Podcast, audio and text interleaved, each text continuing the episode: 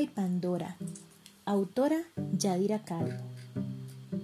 Y cuando hubo formado Zeus esta hermosa calamidad a cambio de una buena obra, condujo a donde estaban reunidos los dioses y los hombres aquella hermosa virgen, y la admiración se apoderó de los dioses inmortales y de los hombres mortales, en cuanto vieron esta calamidad fatal para los hombres porque de ella es de quien proviene la raza de las mujeres, hembras, la más perniciosa raza de mujeres, el más cruel azote que existe entre los hombres mortales.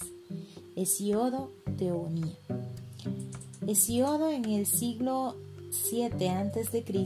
explica la aparición de el otro sexo en la tierra como una condena, porque robó Prometeo el fuego sagrado de los dioses en una caña hueca fueron castigados los hombres con la terrible raza de las mujeres. En el relato bíblico, Eva es tentada por Lucifer, camuflado en la serpiente que la incita a comer el fruto prohibido del árbol de la ciencia del bien y del mal. Y ella a su vez incita a Adán, convirtiéndose en su corrupta. Así, a causa de nuestra primera madre, débil ante la tentación, se perdió para siempre el paraíso terrenal. Fueron condenados a trabajar los varones y las mujeres a parir con dolor. Fray Luis de León decía que la mujer es un animal más flaco y deleznable que ningún otro, y de su costumbre e ingenio una cosa quebradiza y melindrosa, que dio principio al pecado y por ella morimos todos pero él no hace más que repetir casi a la letra los prejuicios de la tradición hebrea plasmados en el texto de Eclesiásticos 25-24 y acogidos con beneplácito por innumerables generaciones de santos varones cristianos desde San Pablo a Santo Tomás y sus seguidores. El Antiguo Testamento rebaja la condición femenina desde el mito de la creación, que viene a ser, según Robert Fromm, casi un canto de victoria sobre la mujer derrotada, e invierte las relaciones naturales al hacerlas surgir del hombre. Alguien ha hecho incluso la observación de que es ella el único ser a quien la Biblia atribuye un nacimiento irregular, haciéndola salir de una costilla de Adán y colocándola así en un nivel de inferioridad y anormalidad que no se presenta ni en el más humilde de los seres creados, que fueron concebidos según el orden normal de la naturaleza. Eva es tentada por la serpiente y después de corromperse a sí misma, corrompe a Adán. El relato bíblico hace recaer en ella la responsabilidad del pecado original y después de proporcionar ese magnífico argumento descalificador da por un hecho la extensión de la falta a todas las de su sexo, una persona singular. Eva se convirtió en la mujer un colectivo de modo que las presuntas culpas de una se cargaron a todas. Así, en la epístola a Timoteo, San Pablo vuelve a insistir en la maldad fundamental de todo ser femenino cuando afirma, el engañado no fue Adán, sino la mujer que, seducida, incurrió en la transgresión. 2.14. Esta idea fue adoptada por los santos padres, los teólogos y los canonistas, con el propósito de justificar su posición patriarcal y misógina. Se basa en el supuesto de que Eva sucumbió a la tentación por su inferior inteligencia y voluntad, y lo que es todavía más grave, se volvió intermediaria entre el hombre y el mal. Tradicionalmente se ha atribuido al primer acto de desobediencia humana un carácter sexual y se ha identificado a la vez a la sexualidad con el pecado. De este modo, la mujer, relegada a la función de proporcionar hijos y placer al hombre, se transformó, por esto mismo, en el símbolo de la maldad y la concupiscencia. Mujer, escribe Tertuliano, deberías andar siempre vestida de luto, cubierta de harapos y humillada en la penitencia, a fin de reparar la falta de haber perdido al género humano. Mujer, tú eres la puerta del diablo. Eres tú quien tocó el árbol de Satanás y quien fue la primera en violar la ley divina. Rosemary Ruther opina que el judaísmo y otros sistemas clásicos de legislación religiosa acentuaban el carácter demoníaco de la mujer al estigmatizar la menstruación como una cosa inmunda y estima que este tabú, que tuvo en su inicio un carácter sacral positivo, fue considerado contaminante y malo al ser reprimido el poder maternal dentro del patriarcado. En consecuencia, con esta degradación, según el Levítico, el menstruo vuelve una mujer impura durante siete días, al igual que el parto de un hijo. Dar a luz a una niña duplica la impureza, extendiéndola por dos semanas. En ambos casos, la madre debe sacrificar a Dios un cordero y un pichón a una tórtola y purificarse. Si parió niño, durante 33 días no podrá tocar objetos sagrados ni entrar en el templo. Si parió niña, esta prohibición se extiende por 66 días. El colectivo viril desde muy pronto en la historia se atribuyó a sí mismo todas las cualidades positivas y dejó las negativas a la mujer. Así, en la dualidad humana de cuerpo y espíritu, dictaminó que es Él el poseedor del espíritu por excelencia y asoció a su ser masculino el orden y la luz. Paralelamente se confirió la cabeza y legó el corazón de la mujer y en un mundo en el que cada vez más se valoran las cualidades relacionadas que separan al ser humano del animal. Se define a las mujeres por su irracionalidad y hasta hay quien opina que la gran fuerza del movimiento feminista en los últimos años se debe a que estamos viviendo una especie de crisis de la razón. Ortega y Gasset afirma que el centro del alma femenina, por muy inteligente que sea la mujer, está ocupado por un poder irracional. La mujer, dice este autor, ofrece la mágica ocasión de tratar a otro ser sin razones, de influir en él, de dominarlo, de entregarse a él sin que ninguna razón intervenga. Ese es su ideal, pero no puede dejar de observar que su teoría ofrece resistencias, aunque con ello no se haga problema. Claro que hay mujeres valiosas o talentudas, así dice él, pero al hombre inteligente le repugnan un poco, como no sea que compensen el exceso de razón con un exceso de sin razón. La que es demasiado racional le huele a hombre y en vez de amor siente hacia ella amistad y admiración.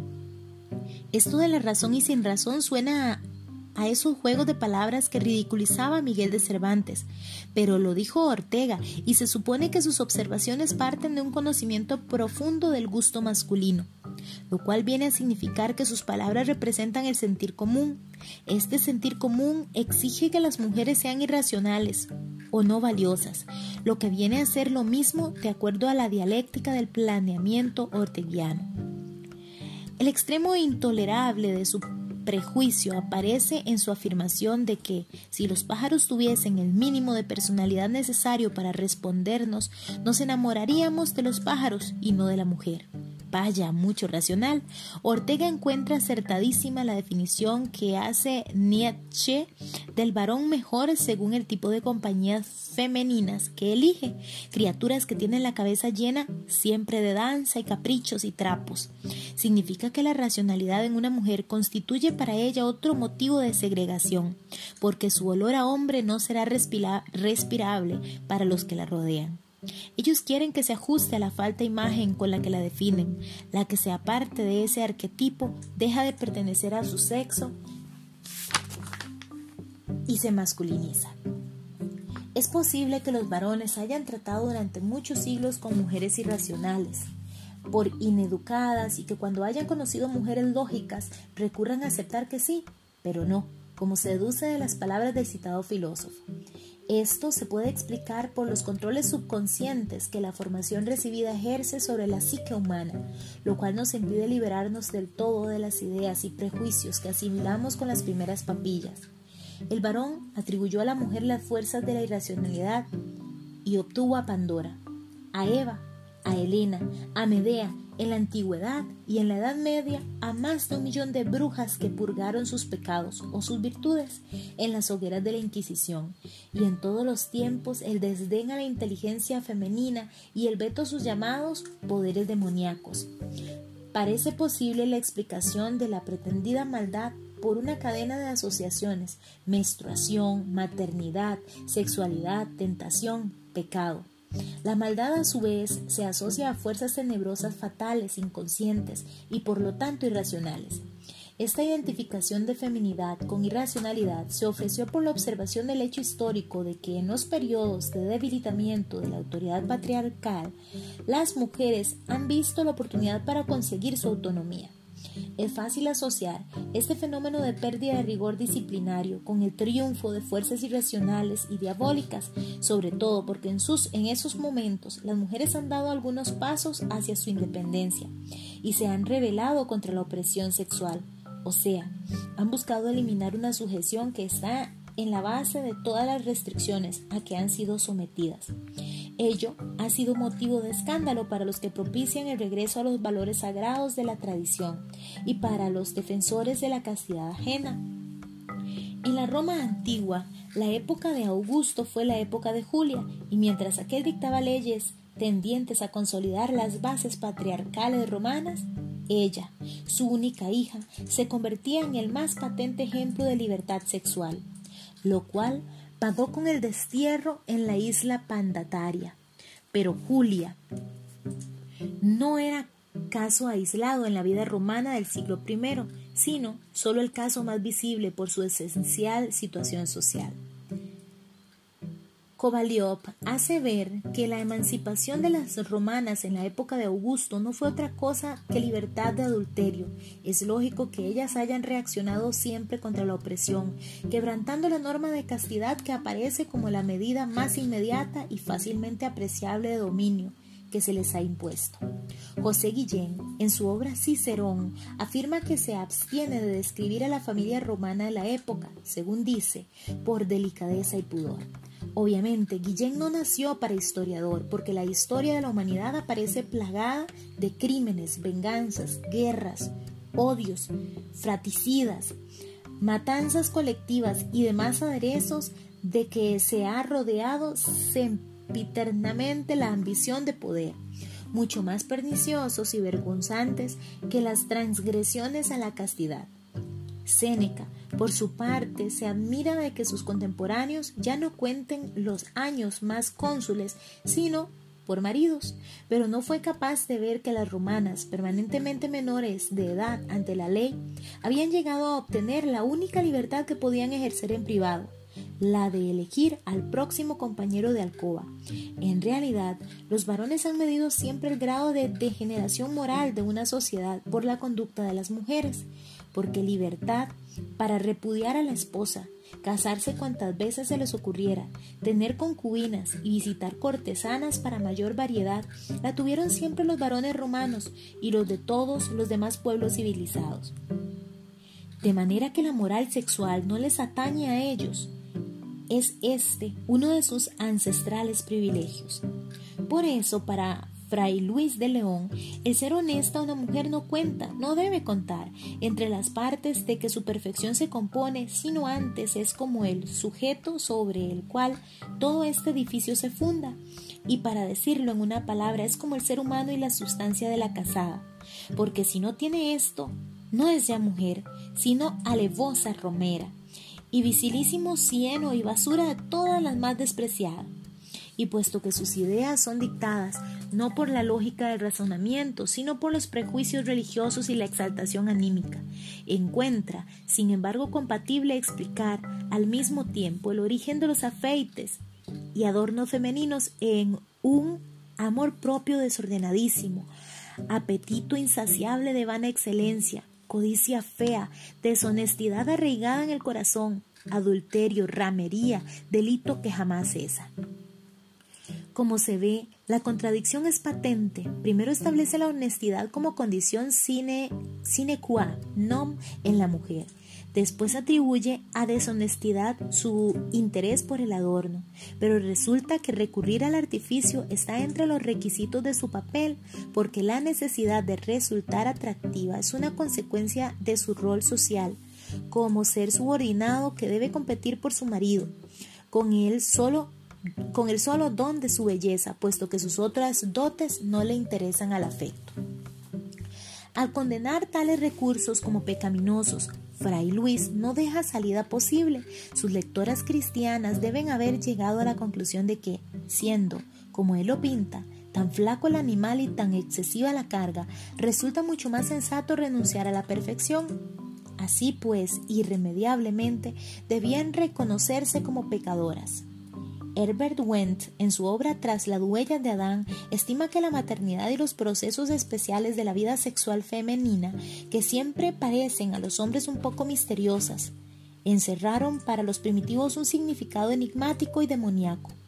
Si a esto agregamos la morbosidad sexual cultivada por los pueblos indoeuropeos y el establecimiento de la autoridad viril más subestimación de la inteligencia femenina, tenemos completa la figura de la mujer como origen del pecado y funesto mal. Y así, como Hesiodo la considera un mal necesario para la procreación de hijos que cuiden al varón en su vejez, San Pablo establece que ella solo se salvará por la maternidad, siempre que persevere con modestia en la fe, en la caridad y en la santidad. Ariel Dorfman y Armand hacen ver en su estudio sobre la literatura infantil producida por Walt Disney que cuando en las historietas las mujeres violan el código de la feminidad caracterizado por la subordinación es cuando están aliadas con las potencias oscuras y maléficas, de modo que solo tienen dos opciones y estas solo aparentes. Ser Blancanieves o ser la bruja, la doncella ama de casa o la madrastra perversa.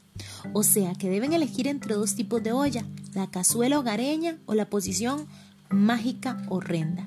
Sin embargo, Walt Disney está ya muy lejos de Pandora, cronológicamente por supuesto. Rosemary atribuye la incidencia de mujeres dedicadas a la hechicería a dos razones fundamentales. En primer lugar, a que los misterios de que este oficio se ocupa, culto, nacimiento, muerte, partería, emanan de los roles de madre, médica y cocinera. En segundo lugar, porque el sacerdocio oficial está reservado a los varones, lo cual las empuja hacia esferas de acción no sancionadas. A las percepciones distorsionadas de sus procesos biológicos se sumaron ciertas condiciones que se suponía desarrollaban más ampliamente las mujeres como por ejemplo su mayor capacidad intuitiva, capacidad que consiste, según la psiquiatra y psicoanalista Helene Deutsch, en un proceso muy rápido de captación por señales externas apenas perceptibles. Por esto, aunque hay en ella desde luego un proceso de elaboración intelectual de los datos, parece como si todo ocurriera en el campo inconsciente y afectivo. Esto hace que usualmente las personas intuitivas no provoquen sorpresa y nos maravillen como si todo tuvieran poderes mágicos. Ashley Montagu define esta cualidad como una especie de sexto sentido, una habilidad para oír en la oscuridad, una capacidad para captar, por así decirlo, vibraciones de onda muy corta, casi tan pronto como se han generado. Pudiera ser que la forma de vida de las mujeres hubiera favorecido este tipo de aptitud. En un estado de permanente dependencia, sin autonomía, bajo control, habrían propendido por necesidad al comportamiento secreto y al ocultamiento de que las obligara a centrarse en la observación de pequeños detalles. Esto les permitiría conocer con rapidez las actitudes y pensamientos de otros para con ellas y precaverse a tiempo. Pero en la actualidad se estima que las diferencias cognitivas entre los sexos son insignificantes. Atribuir la intuición a las mujeres podría no ser sino parte de lo que la filósofa francesa Hélène Sixous denomina pensamiento binario machista. Se trata de una conceptualización del mundo a base de una serie interminable de oposiciones, bueno o malo, cultura naturaleza, cuerpo alma, basadas en la oposición subyacente masculino-femenino. Cada uno de los elementos opuestos se puede interpretar como una jerarquía, en la cual las oposiciones alineadas del lado femenino se juzgan negativas y más débiles. Como señala María Jesús Santemases, en la historia moderna y contemporánea, de creciente autoridad masculina. Las jerarquías sociales vierten en su visión del mundo y en la invención de sus sociedades las mismas jerarquías que adjudican a su propia función política, social y cultural. Así fue como se achacaron al sexo femenino estereotipos que han prevalecido tales como la naturaleza del desorden y la intuición, como actividades casi mágicas, cuando no de brujería, frente a la racionalidad lógicamente ordenada que se achacó al masculino y a sus certezas. De hecho, Charles Darwin en El origen del hombre afirma, Se admite que en la mujer los poderes de la intuición, la percepción y quizá la imitación son más relevantes que en el hombre, pero algunas de estas facultades son características de las razas inferiores y, por lo tanto, de un estado de civilización pasado y menos desarrollado. Aunque, aunque la intuición es una forma válida de conocimiento, compatible con el pensamiento abstracto. Ha sido poco valorada para el mundo occidental que sobredimensionó el valor del intelecto por sobre cualquier otra capacidad cognitiva. Hay quienes piensan que definir a mujeres como más intuitivas es solo otro modo de decir que los hombres son más racionales con lo cual ellos siempre se quedan con lo que aparentemente es la mejor parte. En este sentido, el biólogo Daniel Close considera que se trata de una trampa intelectual machista, un premio de consolidación para las mujeres que les impide conseguir reconocimiento por sus propios méritos al atribuir sus logros o algo hipotéticamente innato. Se trata de estereotipos, esto es, de percepciones o imágenes mentales exageradas y simplificadas, negativas en el caso de las mujeres, positivas en el de los hombres, que buscan justificar o racionalizar la conducta discriminatoria, las diferentes valoraciones y, en fin, la desigualdad social. Parte de este mismo estereotipo es el que, el que se deja ver en las afirmaciones de Óscar García Quevedo, quien en el rostro oculto de la mente afirma que las mujeres tienen una mayor capacidad en general para las experiencias extrasensoriales originadas. Cuando entran en acción las potencias no son conscientes. Aceptar esta clase de generalizaciones contribuye a conceptualizarlas como seres terribles y amenazantes, simbolizados en la Pandora de Hesiodo y en la Eva bíblica, enviadas a la tierra para dar origen a todos los males. En este sentido, la bruja es también el resultado de la denigración sistemática de las mujeres en la generalidad de las civilizaciones, conocidas por medio de las citadas asociaciones a todo lo considerado inferior. Lo telúrico, lo sexual, lo irracional, lo misterioso, lo demoníaco, lo impuro, en contraposición a lo viril concebido como luminoso, lógico, espiritual, racional, científico. El símbolo más deprimente de la degradación de la mujer y su concepción como pecadora es la figura de la ramera, presente en todas las sociedades conocidas como el peor tipo femenino. Para Engels y antes de él para Bachofen, el comercio carnal desciende en línea directa del matrimonio, por grupos, que sería la forma natural del matrimonio. La entrega de la mujer por dinero era un sacerdocio en la antigüedad y Abashofen la considera una penitencia que se le impone para adquirir el derecho a la castidad. La expresión mítica, según Engels, del rescate por medio del cual ella se libra de la antigua comunidad de maridos y adquiere el derecho de no entregarse más que a uno solo. Pero, a decir verdad, parece poco aceptable esta tesis, cuando se sabe que el matrimonio monogámico apareció como una institución patriarcal, jerarquizada, en la cual las mujeres están sujetas a la autoridad masculina y cuyas consecuencias se están sintiendo todavía en las manifestaciones culturales de desigualdad sexual. Más bien pareciera que la prostitución sagrada fuera en todo caso un resarcimiento a la mujer por la pérdida de su libertad sexual. Tal es la idea que parece desprenderse del carácter venerable que tuvo según se la practicó en el templo de Anaitis, en Armenia, en el de Afrodita, en Corinto, y entre las valladeras y las Devadasi de la India. Una vez cerrados los templos, la prostitución perdió su antiguo prestigio para adquirir ese carácter sórdido y degradante con que la conocemos en la actualidad. La prostituta de hoy ya no es la sacerdotisa de ayer.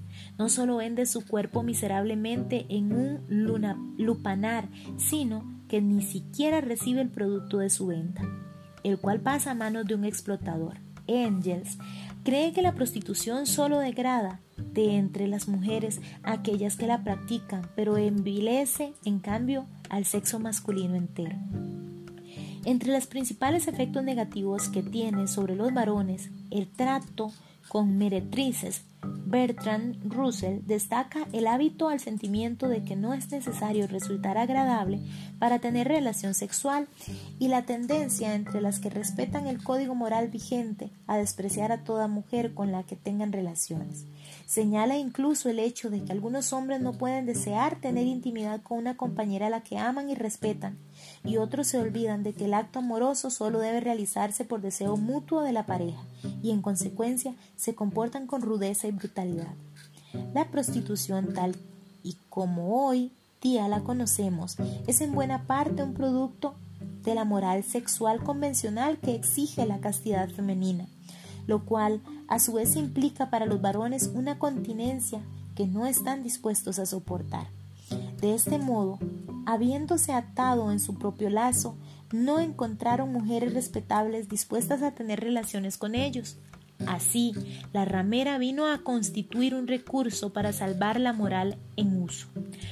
Por paradójico que parezca, se la liberaba de la exigencia de castidad a expensas de su degradación moral y física para salvar la pureza de las demás mujeres.